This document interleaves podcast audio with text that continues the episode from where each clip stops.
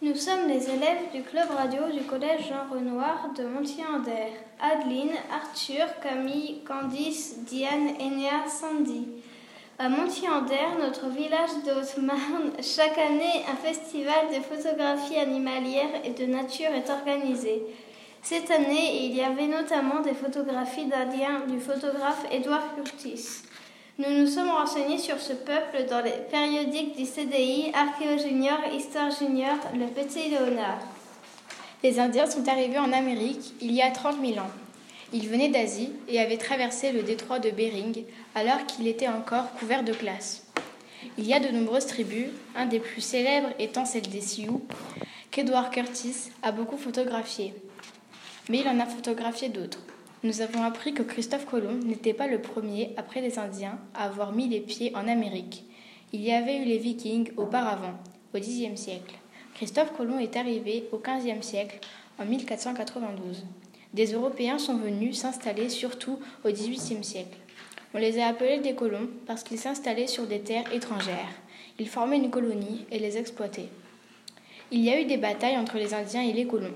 L'État américain voulait s'approprier des terres des Indiens, notamment parce que certaines terres contenaient de l'or.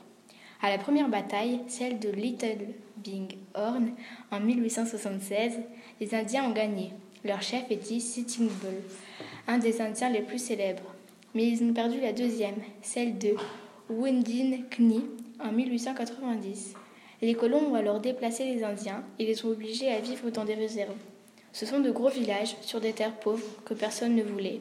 Les Indiens recevaient de la nourriture, en quantité insuffisante, alors qu'avant, ils se débrouillaient seuls en chassant le bison. Depuis que les colons sont arrivés, il y a moins d'Indiens, à cause des faits suivants. Les maladies que les colons ont apportées, les Indiens n'étaient pas immunisés, et parfois les colons les transmises exprès.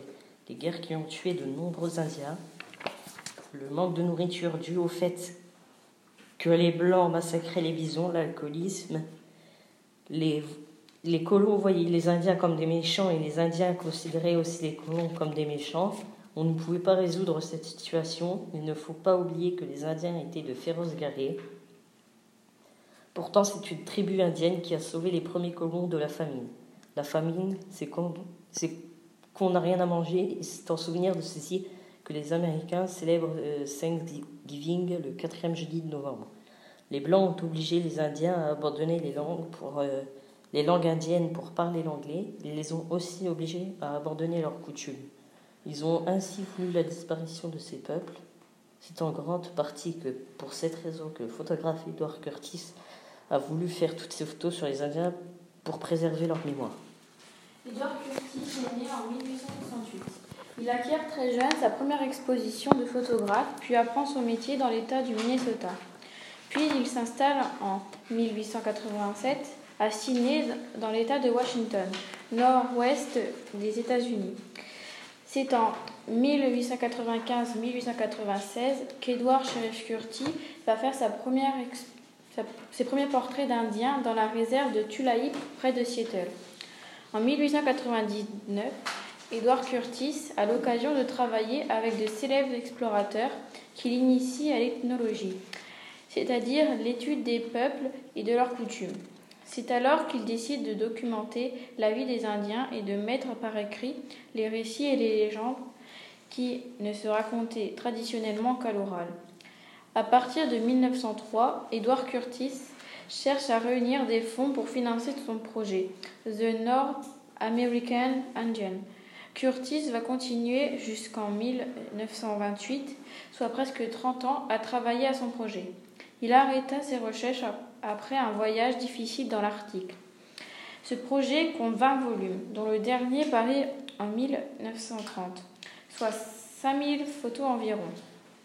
Il tourne un film muet, le cinéma parlant n'existait pas, en 1914, The In the Land of the Anderton, au pays des chasseurs de têtes, sur les, Indiens de la côte nord-ouest. Il meurt en 1952 d'une crise cardiaque dans l'anonymat. Aujourd'hui, ces cultures indiennes ne sont pas totalement perdues, en partie grâce au travail d'Edward Curtis. Un certain nombre de personnes sont attirées par la culture indienne traditionnelle. Nous avons été intéressés par ce que nous avons découvert sur les croyances des Indiens et leurs projets ou costumes traditionnels. Voici quelques éléments que nous avons appris. Le chamanisme est une pratique centrée sur la médiation entre les êtres humains et les esprits de la nature, ou même des animaux que l'on chasse. Les morts du clan, les âmes des enfants à naître, les âmes des malades à guérir, les divinités, c'est le chaman qui communique avec eux. Cette année, c'est la mode des attrape-rêves. On en a vu sur des colliers et des boucles d'oreilles. On peut même en fabriquer soi-même, avec des matériaux achetés dans des magasins de loisirs créatifs. Mais qu'est-ce qu'un attrape-rêve Un jour, un Indien qui avait du mal à dormir finit par s'endormir sous un arbre. Il dormit très paisiblement quand il se réveilla. Il vit une toile d'araignée au-dessus de sa tête. Il conclut que c'était ce qui lui avait permis de bien dormir. Il enseigna à sa tribu la meilleure façon de faire des attrape-rêves en bois, qui étaient une copie de la toile d'araignée. C'est pour cette raison qu'on appelle le centre de l'attrape-rêve la toile d'araignée. Un éventail de fumigation, qu'est-ce que c'est? À quoi ça sert? C'est simple, simple, à confectionner et, et agréable à utiliser. Ce sont des plumes montées sur une poignée ou juste attachées ensemble et décoré de petites perles et de clochettes. Il peut être plus ou moins élaboré à votre goût. Les plumes font d'excellents éventails de fumigation et contiennent l'énergie des oiseaux. En plus de la vôtre, les aigles et autres rapaces symbolisent la capacité de voler haut et de voir loin. Les hiboux, réputés pour leur excellente vision nocturne représentent la faculté de voir à l'intérieur de soi, au-delà du voile et de la réalité. Les corbeaux et les corneilles sont associés à la magie depuis des siècles. Les dindes symbolisent l'abandonnance, cherchez des plumes dans la nature et voyez si elles évoquent pour vous certaines propriétés particulières. Et voici une légende indienne sur les oiseaux, celle des corbeaux blancs devenus noirs. Les Indiens vivaient principalement de la chasse, ils chassaient la plupart du temps des bisons, mais chassaient aussi de petits animaux. Certains Indiens racontaient le soir venu des mythes et légendes sous leur tipi. En voici un exemple. Il y a très longtemps, les corbeaux étaient blancs comme neige. Les Indiens dépendaient de la chasse aux bisons pour manger, survivre. Mais les corbeaux rendaient les choses plus difficiles. Ils volaient au-dessus de la prairie et chaque fois qu'un chasseur approchait, les corbeaux volaient vers les bisons. Se perchant entre leurs cornes, il les mettait en garde. Crois, crois, cher cousin, voici les chasseurs. Ils sont en train de ramper par là-bas. Les bisons s'enfuyaient alors au galop. Alors, les Indiens se réunirent en conseil. Parmi les corbeaux, il en était un énorme, qui était leur chef. Pendant le conseil, le vieux sage se leva et suggéra ceci. Il nous faut prendre le grand corbeau blanc et lui donner une bonne leçon. Nous n'avons que cette solution.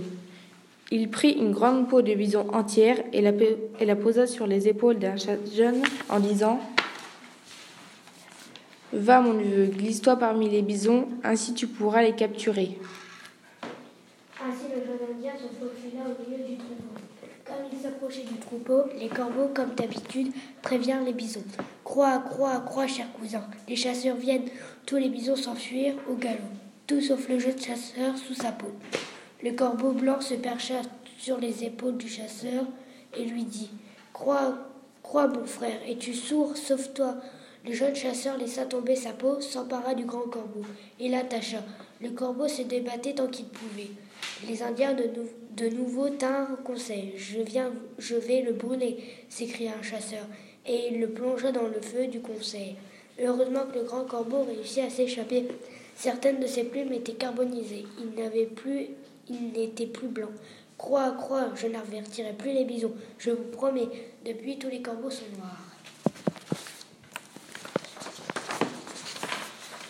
Nous espérons que cette émission vous donnera envie d'en savoir plus sur les Indiens d'Amérique qu'on appelle aujourd'hui Amérindiens.